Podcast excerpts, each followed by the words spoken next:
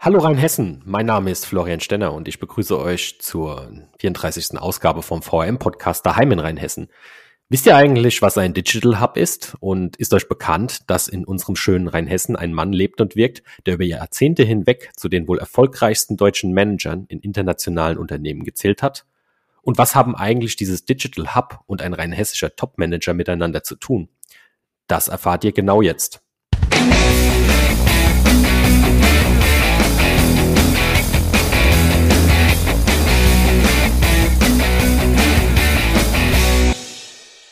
Gebürtiger Wormser, stolzer Rheinhesse, Politiker, Manager, Investor und leidenschaftlicher Sammler.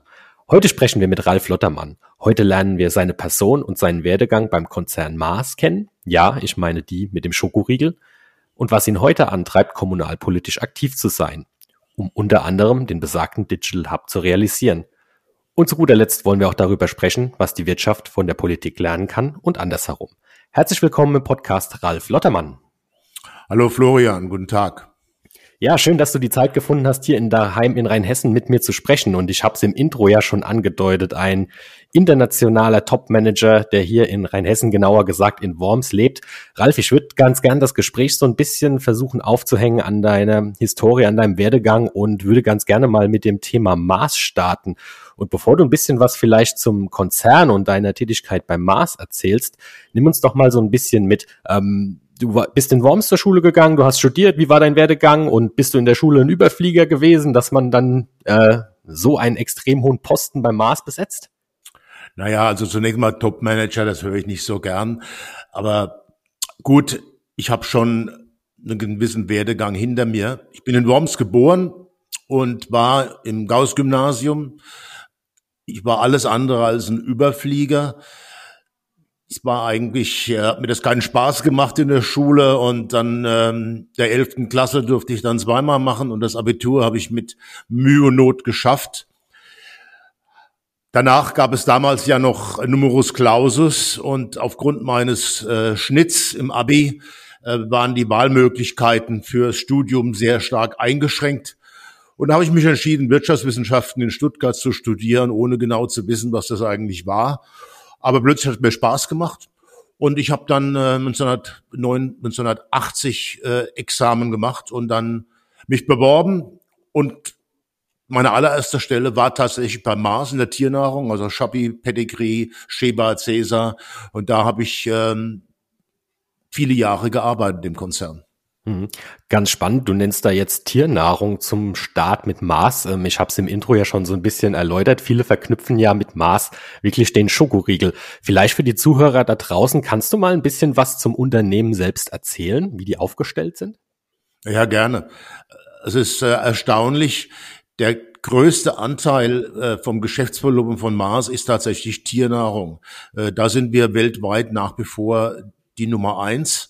Äh, danach kommt ähm, Schokolade, also Snickers, M&M's, ähm, Banjo, Ballisto, Mars, äh, was es da alles gibt, eine ganze Reihe von äh, Twix. Alles lecker. alles, alles super. Dazu gehört noch Angel Benz und Dolmio. Also äh, wir haben also auch eine, eine, eine Nahrungssparte. Und äh, wann war das? 2008, das war noch zu meiner Zeit, haben wir damals für 23 Milliarden Dollar Wrigley's Kaugummi gekauft. Also das sind die vier großen Standbeine von Mars. Mars ist eine der größten Privatfirmen in der Welt. Das gehört in der Familie. Äh, wir haben etwa jetzt ungefähr 35 Milliarden Dollar Umsatz, 120.000 Mitarbeiter auf der ganzen Welt, äh, eigentlich überall vertreten. Hm.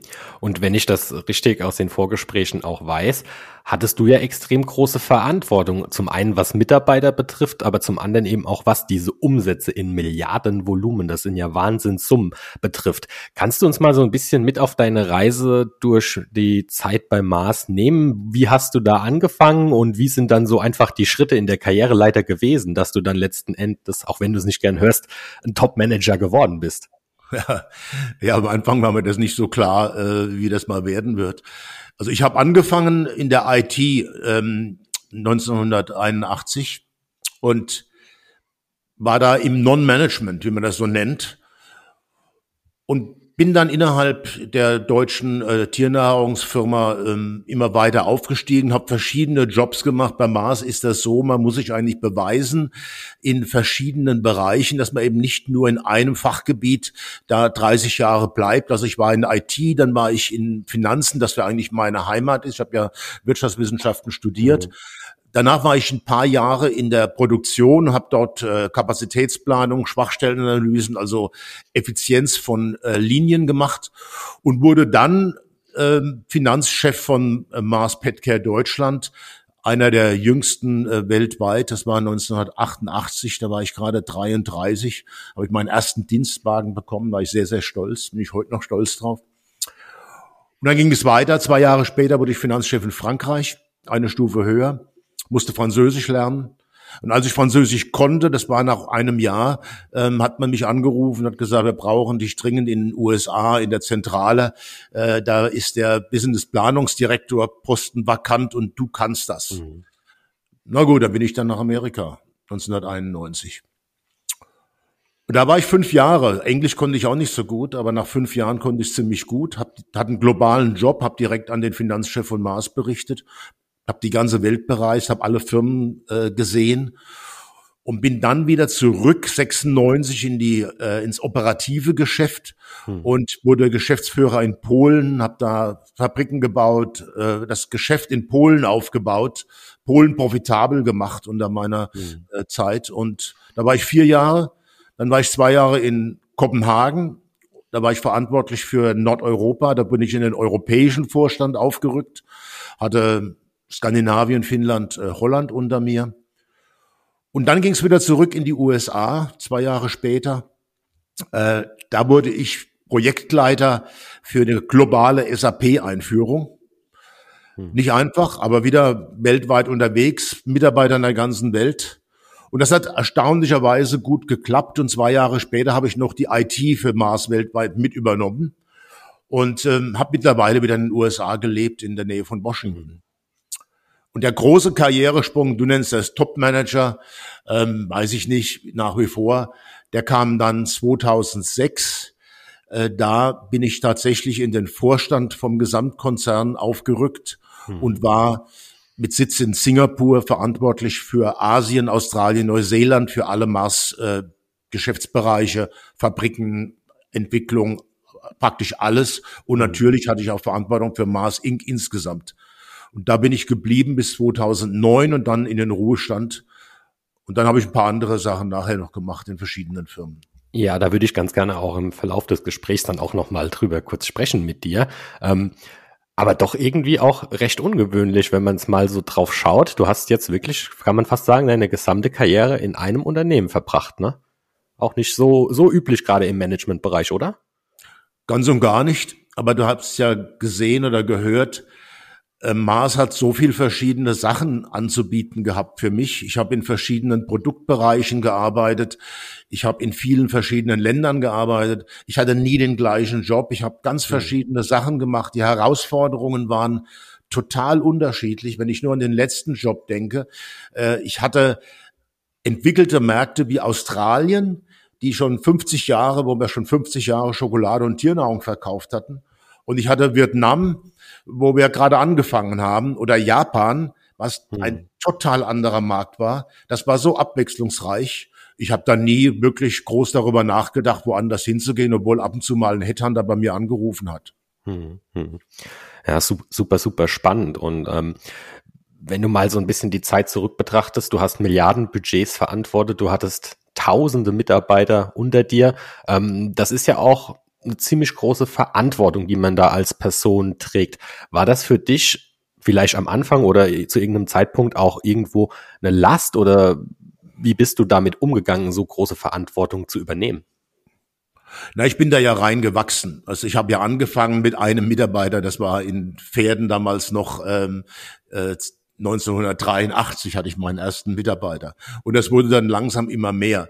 Also mit der äh, Verantwortung habe ich leben gelernt und bei Mars gehört das dazu. Also wir haben eines unserer Prinzipien oder Werte heißt Verantwortlichkeit.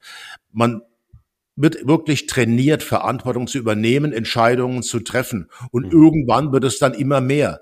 Aber ich habe mir schon häufig Gedanken darüber gemacht. Mir war schon klar, dass äh, Familien von mir abhängen, der Mann oder die Frau beim Mars arbeitet, seinen Lebensunterhalt verdient und mhm. äh, das Wohl und Wehe des Geschäfts hat auch Einfluss auf die äh, Familien, für die wir auch verantwortlich sind und da habe ich mir schon immer meine Gedanken darüber gemacht und es war mir sehr, sehr wohl bewusst, dass ich nicht nur Verantwortung gegenüber dem Kapital, also den Eigentümern habe, sondern auch gerade äh, für die Mitarbeiter. Mhm. Und da würde ich jetzt ganz gerne auch mal die Brücke schlagen ähm, in Richtung Politik, um dann irgendwo auch auf das Thema Digital Hub zu sprechen zu kommen. Du hast es gesagt, du hast auf der einen Seite Verantwortung für ein Unternehmen, du hast auf der anderen Seite aber auch dich verantwortlich gefühlt für, für die Menschen, für die Leute, die dort arbeiten. Ähm, jetzt ist es ja bekannt, in Worms definitiv, aber ich glaube auch in ganz Rheinhessen und eventuell sogar in ganz Deutschland aufgrund eines bestimmten Wahlkampfs, dass du in der SPD aktiv bist. Wirst du eigentlich öfter darauf angesprochen? Wie passt das eigentlich zusammen? Äh, SPD und äh, Topmanager? Man hätte ja jetzt, oder man sagt ja ganz gerne, dass da eine andere Partei eigentlich eher die erste Wahl wäre. Ja, das höre ich ganz oft. Ich komme aus einer ganz normalen Familie. Mein Vater war Gärtnermeister in der Stadt. Meine Mutter hat damals beim Horten gearbeitet. Und mein Vater war ein alter SPDler. Mein Großvater, den ich leider nie kennengelernt habe, der war noch bei Hitlers Zeiten in der SPD und auch ganz stark gegen Hitler. Und ich bin da in die SPD-Familie reingewachsen und 1971 mit 16, das waren noch die Zeiten Willy Brandt, da war die SPD noch ganz stark, da hatten wir einen ganz tollen Bundeskanzler. Da bin ich eingetreten. Und ich könnte nie da austreten, weil ich mich da wirklich äh, ganz stark mit den SPD-Grundsätzen ja irgendwo äh, finde ich mich da mhm. wieder. Ich hätte ohne die mhm. SPD nie studieren können. Ich habe äh, BAföG bekommen. Das hat mhm. mir wirklich ermöglicht, dass ich einen super Aufstieg gemacht habe. Also ich verdanke äh, der SPD schon einiges. Insofern war ganz klar, dass ich dann niemals rausgehen äh, werde. Außerdem ist es auch kein Widerspruch. Ich finde, wir bräuchten noch viel mehr ähm, Unternehmer, die wirklich äh, nach SPD-Grundsätzen arbeiten und an ihre Mitarbeiter denken, soziale Verantwortung übernehmen. Also da ist überhaupt kein Widerspruch. Aber in meinem Wahlkampf für den Stadtrat habe ich schon häufiger zu hören bekommen. Ich erinnere mich an einen Kommentar im Facebook, super Kandidat, leider falsche Partei. Du hast ja jetzt angesprochen, es war auch so ein bisschen was für dich das Zurückgeben. Äh, war das für, für dich auch ein Grund zu sagen, nach so einer langen und erfolgreichen Karriere und ich meine, du warst dann ja auch Jahrzehnte ich will es nicht sagen, aus dem Reisekoffer rausgelebt oder im Flieger rausgelebt, aber du bist ja jetzt doch seit ein paar Jahren dann wieder in deiner Heimatstadt Worms ähm, und hast dich dazu entschieden, ähm, kommunalpolitisch aktiv zu werden für die SPD. Was war da letzten Endes der, der, der Beweggrund zu sagen, ich, ich gehe jetzt nochmal vor allen Dingen in die Kommunalpolitik? Ich meine, mit deinem Namen hätte man mit Sicherheit mit dem, wenn man es gewollt hätte, auch recht höher einsteigen können als Kommunalpolitik, ne? Also ganz so einfach ist es nicht. Also Seiteneinsteiger in der SPD oder auch in anderen Parteien, die haben das da nicht leicht. Also wenn man die Ochsentour nicht macht, äh, das gleich in den Bundestag zu kommen, äh, das äh, kann man eigentlich vergessen, das gibt es nicht. Und das, die Ambition hatte ich auch gar nicht. Ich bin 2016 aus USA zurückgekommen und war immer schon politisch interessiert, also all die Jahre. Ich habe immer Zeitungen gelesen, egal wo ich in der Welt war, was in Worms und in Deutschland äh, passiert und bin eigentlich ein sehr politischer Mensch und war auch jahrelang eben im Ortsverein in Abenheim und bin dann in den Worms einget äh, eingetreten und habe mich angeboten, dass ich gerne mich einbringen möchte mit meiner Erfahrung in der Kommunalpolitik. Mir war damals natürlich nicht so klar, worauf ich mich da einlasse, aber mhm ich wollte gerne was zurückgeben und da hat man dann mir auch angeboten, mich äh, auf die Liste für den Stadtrat zu, zu nehmen. Und das mhm. habe ich dann gemacht. Schöne Steilvorlage, dir war nicht so ganz klar, worauf du dich da einlässt. Frage, du bist jetzt Stadtrat, hast äh, von einem Listenplatz irgendwo im Bereich 30 den Sprung sehr weit nach vorne geschafft, auch durch einen sehr bemerkenswerten Wahlkampf, auf den ich gerne noch äh, am Ende des Gesprächs kurz zu sprechen kommen würde. Du bist äh, wirtschaftspolitischer Sprecher der Fraktion und auch mittlerweile stellvertretender Fraktionsvorsitzender. Also auch da wieder äh, Karriere im, auf kommunalpolitischer Ebene. Ähm, ja, wie ist es denn jetzt so nach ein paar Jahren in der Kommunalpolitik? Was hast, sind die Erwartungen eingetroffen? Wie nimmst du Kommunalpolitik in Worms, aber auch in der Region Rheinhessen wahr?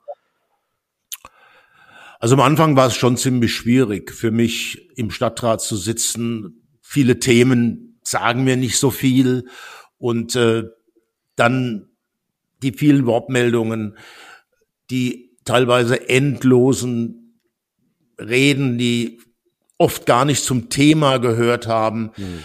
Das kannte ich halt überhaupt nicht aus, äh, aus meiner äh, Zeit in der aktiven Zeit im, im, im mhm. Unternehmen.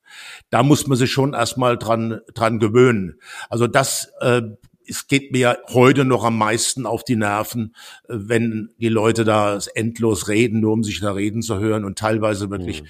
gar nichts mit den, mit den Themen zu tun haben. Das ist besondere eine Partei, äh, die ganz rechts sitzt, äh, die äh, zeichnet mhm. sich dadurch immer aus. Aber ansonsten muss ich dir ehrlich sagen, macht es mir Spaß. Ich habe nicht gedacht, dass es so viel Arbeit ist. Ich habe eine ganze Reihe von Anträgen geschrieben, Anfragen äh, geschrieben und das macht man eben nicht mal einfach so. Ich habe auch keine Mitarbeiter mehr wie früher. Das war schon mhm. Viel einfacher. Jetzt muss man alles selber machen und muss wirklich recherchieren, muss sich da einarbeiten in die Themen. Aber im Endeffekt, wenn es dann klappt und wir haben einen Antrag, mhm. der von allen angenommen wird und wo wir eine gute Diskussion haben und dann auch umgesetzt wird, dann macht das schon Spaß. Mhm. Ja, da, da nähern wir uns jetzt auch dem, dem Thema Digital Hub so ein bisschen, bevor wir jetzt wirklich auf das konkrete Thema, was ja auch unter anderem den Stadtrat durchlaufen hat und von dir wirklich projektiert wurde und auch sehr stark begleitet wurde, ähm, vielleicht mal auf der Ebene höher über die, das Thema Wirtschaft gesprochen. Ähm, bleiben wir da vielleicht mal auch nochmal bei Worms und Rheinhessen. Ähm, so mit dem Blick und den Erfahrungen, die du über die Jahrzehnte gemacht hast. Wie ist es denn deiner Meinung nach um die, die Wirtschaft in, in der Region bestellt? Gibt wo sind die Stärken, wo sind die Schwächen, wo sind Potenziale, aber wo sind vielleicht auch Gefahren für die Zukunft? Also in Worms selbst sind wir gar nicht schlecht aufgestellt, was die Wirtschaft angeht. Wir haben eine starke mittelständische Wirtschaft. Wir haben eine ganze Reihe von richtig guten Unternehmen, auch große Arbeitgeber, auch viele, die sich in Worms sehr stark engagieren, sozial und kulturell, was man teilweise gar nicht so mitbekommt. Also wir sind in Worms, denke ich, gar nicht schlecht aufgestellt insgesamt. Das Problem, was wir haben, sind Gewerbeflächen. Wir hatten ja damals der Hohe Stein, der ist ja dann niemals äh, durchgekommen, das große Gewerbegebiet. Und wir haben in, ja. jetzt aktuell sehr, sehr wenig Gewerbeflächen. Aber wir haben gute Firmen. Ich denke da nur die Renolit, die kennt man in Deutschland gar nicht, aber die ja. machen über fünf Milliarden Umsatz, äh, drei Milliarden Umsatz und haben 5000 äh, Mitarbeiter. Ja. Also wir haben schon gute Firmen. Wir müssen sehen, wie wir diese guten Firmen weiter unterstützen, gerade in der Situation, wo wenig neue Flächen ausgewiesen werden können. Da haben die Bestandsunternehmen ihre Schwierigkeiten, mhm. sich zu erweitern und Neuansiedlungen werden auch schwer. Mhm, mhm. Und da kommen wir jetzt auch mal auf das Thema Digital Hub zu sprechen. Ähm, was ist denn ein Digital Hub, Ralf?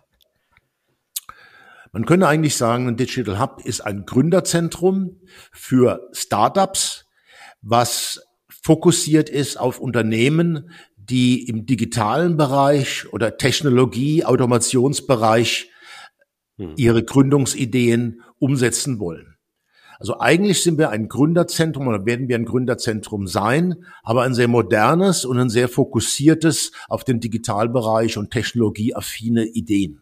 Hm. Was dann letzten Endes auch so ein bisschen diesem Problem der Flächenknappheit entgegensteuern soll, nehme ich mal an. All dieweil ist ja bekannt, man braucht sich ja nur, glaube ich, die großen Tech-Konzerne der Welt, sei es Google oder sei es Facebook anzuschauen. Selbst die haben ja verhältnismäßig wenig an Gewerbefläche, sondern die arbeiten eben digital. Die haben vielleicht Serverkapazitäten, die ein bisschen Raum ver veranschlagen, aber für im Verhältnis von Umsatz und, und Wirkungsmacht äh, sind die, glaube ich, auch, was Flächen angeht, relativ klein. Ähm, der Digital Hub in Worms, wo soll der denn entstehen? Also der wird im Adenauering 1 entstehen. Die Wormser kennen den Adenauering 1, da ist unser Bürgerservice heute und die Kfz-Zulassungsstelle.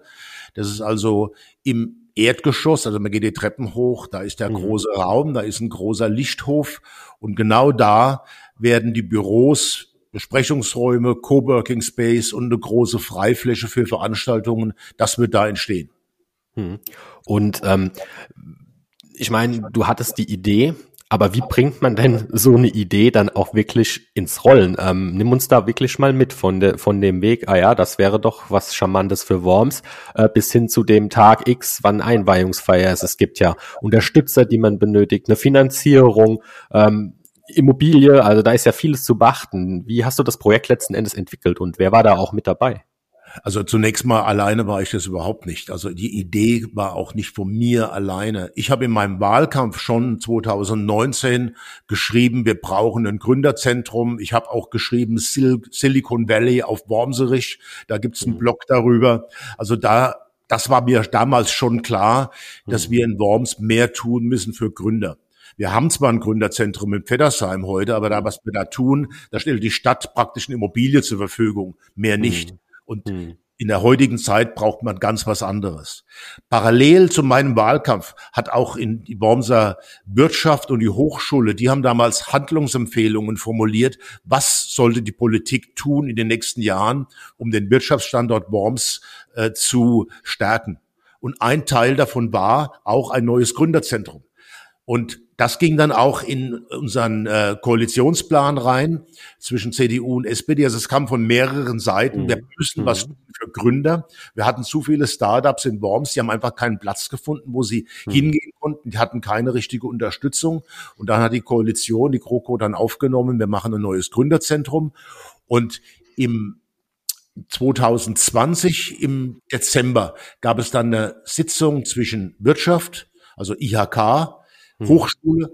Da war der Herr Hermsdorf, der Hochschulpräsident dabei, der Oberbürgermeister, die Fraktionsvorsitzenden CDU und, äh, und SPD und ich.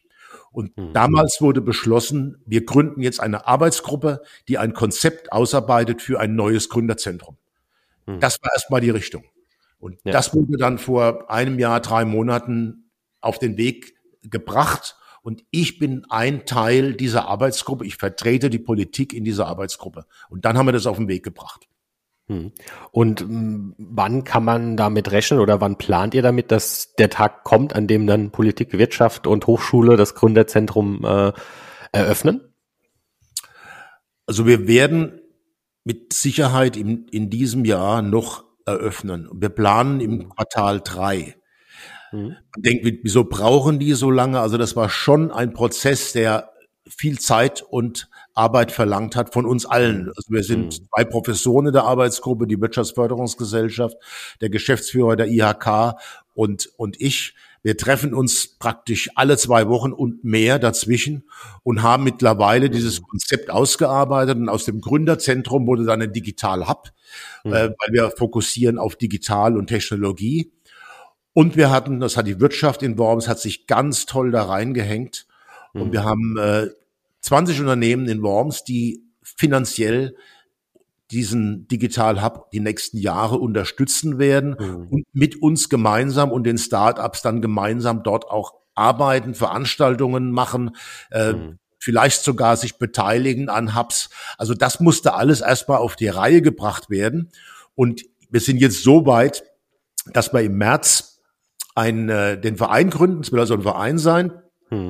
Und dann im Quartal drei werden wir eröffnen. Hm.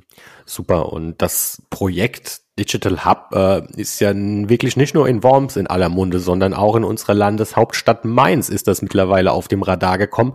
Du warst in einem Ministerium. Wo warst du da und wie war das Feedback? Ja, wir hatten zwei Termine mit, äh, mit Mainz wir, ich war mit dem äh, IHK-Geschäftsführer Herrn Wiedemann da unterwegs. Also das erste war digital. Da haben wir mit dem ähm, Minister für Digitales und Transformation, Alex Schweitzer, gesprochen und haben unser Projekt vorgestellt. Und das zweite war jetzt vor kurzem, am 5. Januar.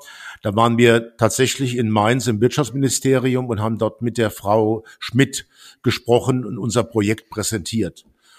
Und wir haben wirklich ähm, große Komplimente bekommen für die Substanz, äh, für das Konzept, für die Strategie, was dahinter steckt und vor allem die Kombination Wirtschaft, Politik und Hochschule, die da ganz eng verzahnt jetzt dieses Digital Hub äh, aufsetzen wird, äh, haben wir große Komplimente bekommen.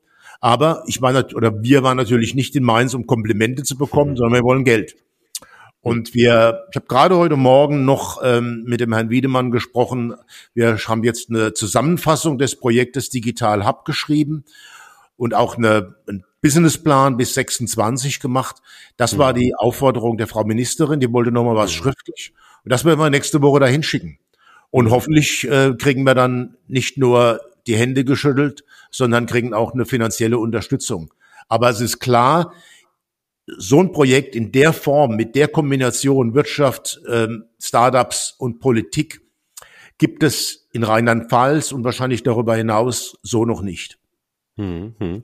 Ja, da hast du dann äh, vermutlich mit deinen Kompagnons äh, wieder mal was Einmaliges hier in Worms auf die Beine gestellt. Einmalig ist auch das Stichwort, wenn wir auf den Wahlkampf noch mal kurz zu sprechen kommen zur letzten äh, zum letzten Stadtrat. Das war ja auch etwas ganz Besonderes. Du hast schon gesagt, ähm, du wurdest äh, über die Social Media Kanäle angesprochen, aber auch sonst, glaube ich, in Worms relativ oft angesprochen. Ähm, ich weiß aus den Vorgesprächen, dass dieser Wahlkampf nicht nur in Worms oder auch Rheinhessen äh, registriert wurde, sondern dass eben auch auf gewissen Fachkongressen und so weiter ähm, durchaus über diesen Wahlkampf gesprochen wurde. Erinnere dich doch mal an die Zeit damals zurück und nimm uns da mal, mal mit. Wie lang war das Ding geplant und äh, wie läuft so ein Wahlkampf eigentlich für eine Stadtratswahl? Ja, ich bin ja da als kompletter Neuling da reingekommen. Ich habe gesagt, ich möchte gerne in den Stadtrat, wunderbar. Und da dachte ich, dann wird es ja nicht so schwer sein. Und dann hatten wir unsere Nominierungskonferenz von der SPD. Da gab es insgesamt 52 Plätze auf der Liste. Und ja, da musste man gucken, dass wir, müssen ja immer einmal eine Frau, einmal ein Mann, das ist ja auch gut so.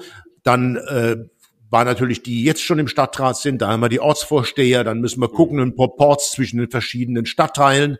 Ja, im Endeffekt musste ich nur froh sein, dass ich auf Platz 36 gelandet bin und nicht noch weiter hinten. Und das ist natürlich schwierig, wenn da eine lange Liste ist mit 52 Namen, dann müssen dich die Wähler erstmal finden. Hm. Weil der werden erstmal ganz vorne die im Blickfeld sein. Und da habe ich mir gedacht, mein Gott, das wird nicht einfach. Und habe mir dann überlegt, im, äh, im Anfang Februar war das, 2019, jetzt würde ich mal einen richtigen Wahlkampf machen, einen richtig guten digitalen Wahlkampf hm. und mal sehen, ob ich da nicht wirklich nach vorne kommen kann. Und habe äh, dann mir einen Politikberater, den Live Neugemann, ähm, engagiert. Und der hat erstmal die Hände über den Kopf zusammengeschlagen, hat gesagt, wir haben jetzt Mitte Februar. Wie willst du bis zum Mai einen Wahlkampf umsetzen, um dann noch gewählt zu werden? Aber ich habe gesagt, wir machen das. Und dann haben wir das gemacht und haben eben wirklich ähm, ja mich verkauft, als die Story war, ein ehemaliger Manager will in die. Politik und will da mal anders arbeiten als bisher.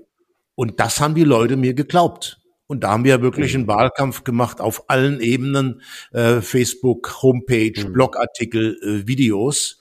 Und äh, ich glaube, in Worms, da ist kaum einer morgens aufgestanden, der nicht irgendwo von mir einen Blogartikel oder ein Video mhm. in Facebook mhm. gesehen hat. Und dann habe ich es geschafft, bin auf Platz 11 gekommen. Mhm.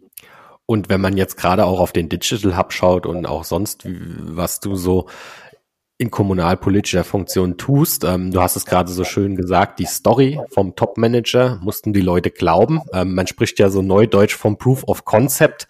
Ähm, das ist dir, glaube ich, auch geglückt. Also wenn du da damals schon über das Thema in deinem Wahlkampf gesprochen hast, das ist ja oftmals der Vorwurf, den den Menschen auch Politikern machen, dass sie in Wahlkampfzeiten viel versprechen, aber am Ende des Tages dann nichts halten oder nichts bei rumkommt. Zumindest wenn man jetzt auf dieses Thema guckt, hast du, glaube ich, dein Versprechen schon mal gehalten.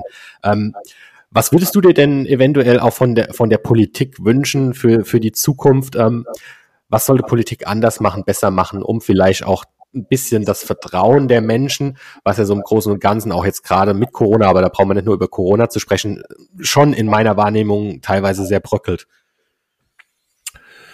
Ach, ich weiß gar nicht, wo ich da anfangen soll. Also wenn ich mal auf der Mega-Ebene anfange, da geht es einfach darum, dass die, die Politik, die muss eine Vision haben, eine Strategie, wo sie hin will, und das denn und die Leute mitnehmen. Die Leute müssen sagen, jawohl, das, was die SPD oder die CDU sich vorstellt, wie die nächsten Jahre sich entwickeln sollen, das kann ich sehen und das glaube ich.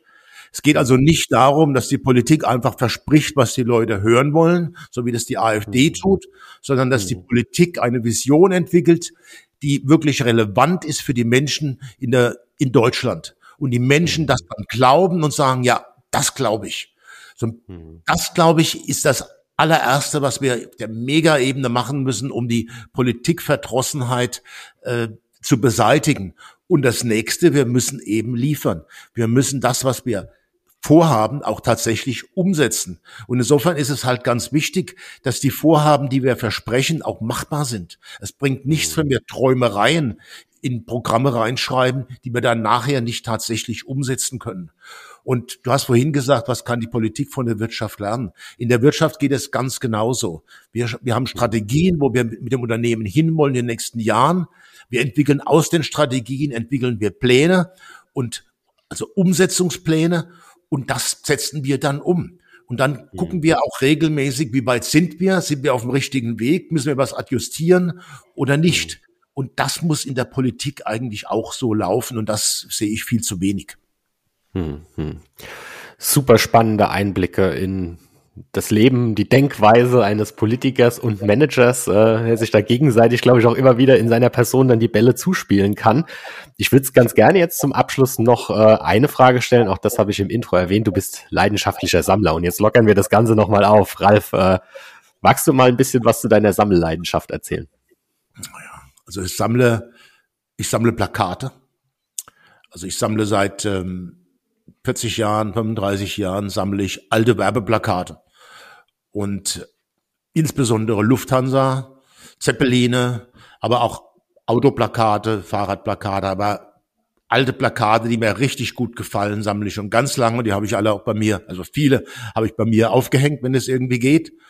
Und parallel dazu sammle ich eigentlich alles über Peter Kraus. Also ich habe äh, 200 Autogrammkarten, ich habe Aushangbilder, die früher in den Kästen bei den Kinos hingen von den Filmen von Peter Kraus. Ich habe alle Plakate von seinen Filmen und frag mich nicht vom Kugelschreiber, wo ein Bild drauf ist, bis zu einem äh, bis zu einer Streichholzschachtel. Also ich habe wirklich ganz viele Peter Kraus Sachen. Das sind so meine beiden großen Sammelleidenschaften. Ja, das Thema Sammeln war im Übrigen auch im letzten Jahr in Daheim in Rheinhessen einmal eine ganze Podcast-Ausgabe wert. Also wenn ihr möchtet, äh, scrollt mal ein bisschen in iTunes oder wo auch immer ihr gerade den Podcast hört. Durch die vorherigen Folgen, da werdet ihr auch eine Ausgabe zum Thema Sammelleidenschaft finden. Das war jetzt die erste Ausgabe von Daheim in Rheinhessen, dem Podcast der VRM im Jahr 2022. Wir hatten eine super spannende halbe Stunde mit Ralf Lottermann, ich sage Dankeschön, Ralf. Wenn euch der Podcast gefallen hat, dann abonniert ihn bitte und zeigt ihn auch euren Freunden. Wir hören uns dann in der nächsten Ausgabe. Bis dahin bleibt gesund, macht's gut. Danke dir, Ralf Lottermann. Danke, Florian. Tschüss.